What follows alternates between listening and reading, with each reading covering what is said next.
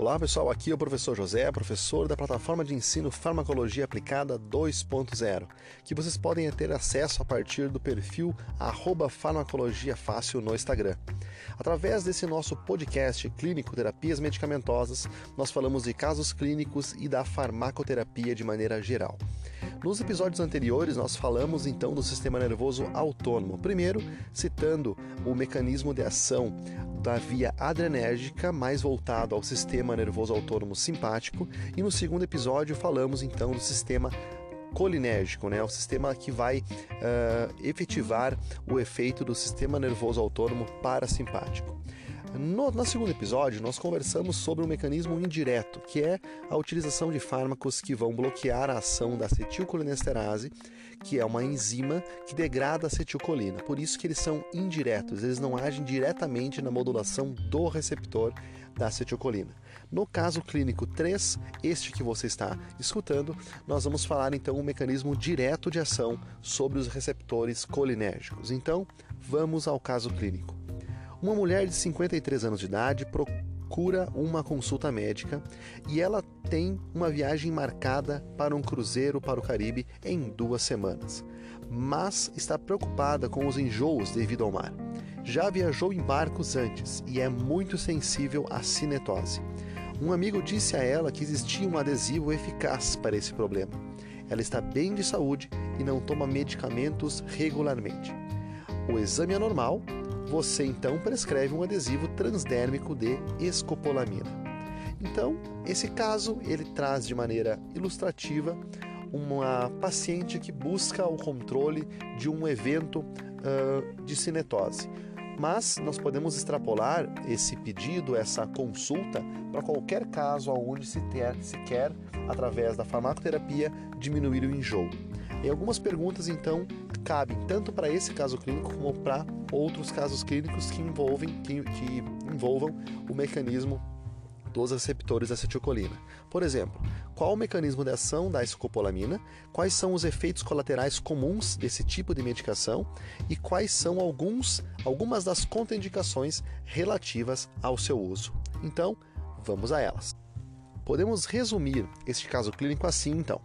Uma mulher de 53 anos de idade com doença de movimento recebe prescrição de adesivo transdérmico de escopolamina antes de realizar um cruzeiro marítimo.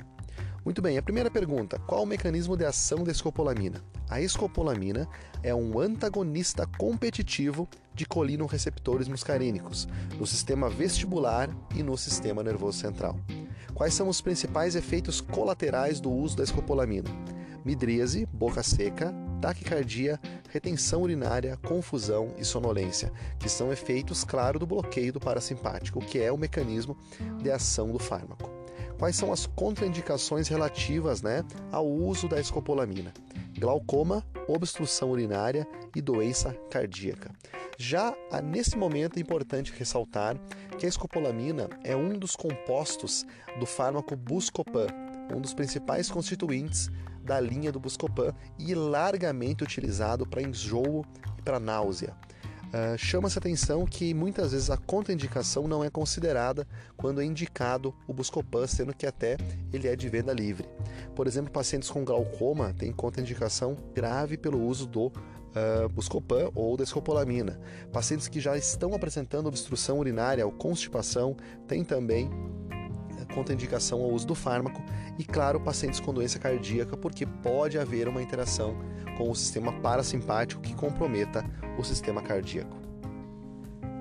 A escopolamina, assim como outros agentes antimuscarínicos, incluindo o protótipo da classe, que é a atropina, é um antagonista competitivo seletivo, né, superável pela própria acetilcolina se ela aumentar a concentração em torno do receptor as suas ações podem ser revertidas pelo aumento desse neurotransmissor ou outro agonista colinoreceptor muscarínico. A escopolamina bloqueia colinoreceptores muscarínicos principalmente no sistema vestibular e no sistema nervoso central e tem como principal efeito o alívio da cinetose. Tem uma duração de ação relativamente longa e pode ser administrado como adesivo transdérmico, apesar de ser principalmente utilizado por via oral, tornando-se adequada para o tratamento de diversas doenças que são fruto de náusea, que causam náusea ou vômito. Os antagonistas e receptores H1 da estamina, como ciclizina, também são utilizados para combater a cinetose. Além da cinetose, os antagonistas do colinoreceptor muscarínico são utilizados terapeuticamente para tratar doença de Parkinson. Agentes tópicos de curta duração ou pomada são usados para facilitar o exame oftalmoscópico.